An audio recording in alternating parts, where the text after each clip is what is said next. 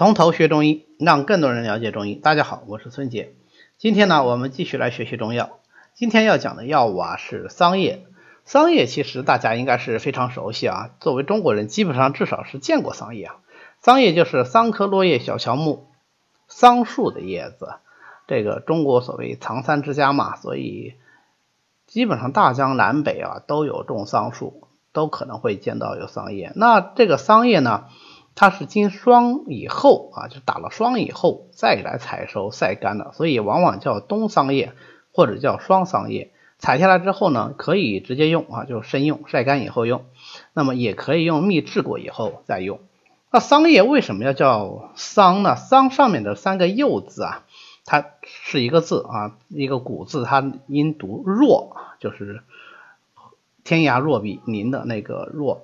这个若啊，它是东方自然神木的名字啊，是东边神木啊，就是可能我们会直接想到扶桑啊，就是 something like this 啊，类似的东西。那么这个桑树呢，就长得跟这个东方神木特别像，但它不是，那它不是东方神木，它是蚕宝宝吃的这个吃叶子的这么一棵树，所以要以示区别，那就在若底下再加一个木字啊，这个就是桑。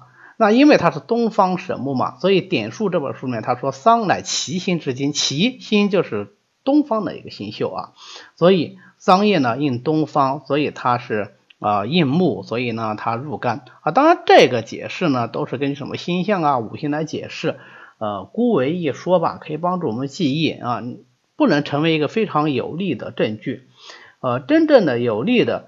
说桑叶能够入肝或者是能够入肺的证据，还是根据它的临床疗效或者是它本身的生长特性来的啊。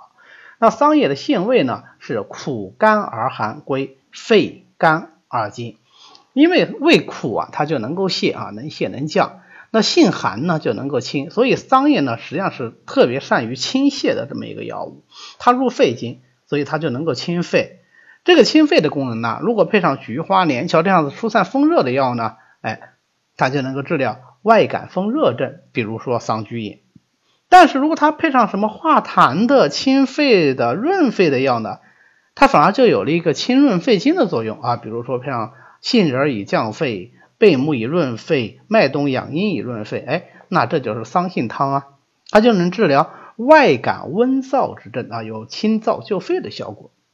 啊，所以它首先能够清肺，那么其次呢，它能入肝，所以它这个清降特性在肝上面反映就是什么？能够清肝，能够治疗肝经的实热，或者是。风热所导致的各种目赤啊、涩痛啊、多泪啊等等，因为肝开窍于目啊，所以目的这些病变呢，也往往得之于肝。那总之就它很好的清肝的作用。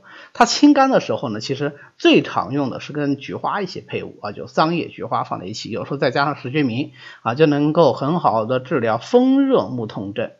呃，但是实际上桑叶的这个清热作用，也有人说它能够退虚热。或者你可以把它理解为它稍微带一点补益之心，它有甘味嘛，甘则能补啊，所以它配上黑芝麻呢，就能够治疗阴虚木化症。黑芝麻是补肾的，那桑叶补不拉呢，也是补肝肾的啊。所以一方面补肝肾，在另一方面它又能够清虚热，这样的话它用来治疗阴虚木化症就非常的对症了。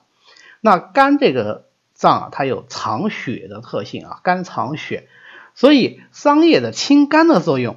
还可以体现在它能够凉血上面啊，它能够凉血止血，可以用来治疗一些血热吐血的轻症啊。重症的话，因为它这个寒性毕竟还是比较弱，那么它可能力有不逮，那你还是得用呃水牛角啊，呃或者是像过去甚至可以用犀角啊啊生地啊这样的一些药，那光用桑叶可能就力量还是偏弱了一点。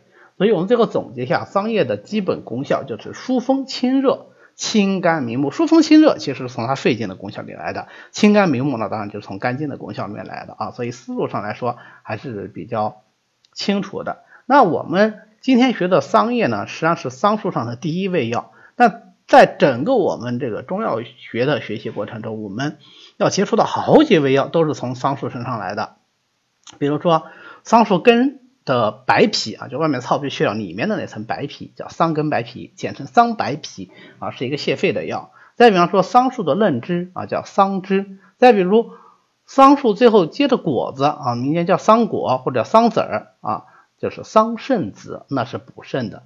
所以桑树可以说浑身都是宝。那么我们以后讲到相关的药物以后，再具体的来说它的一些个药性。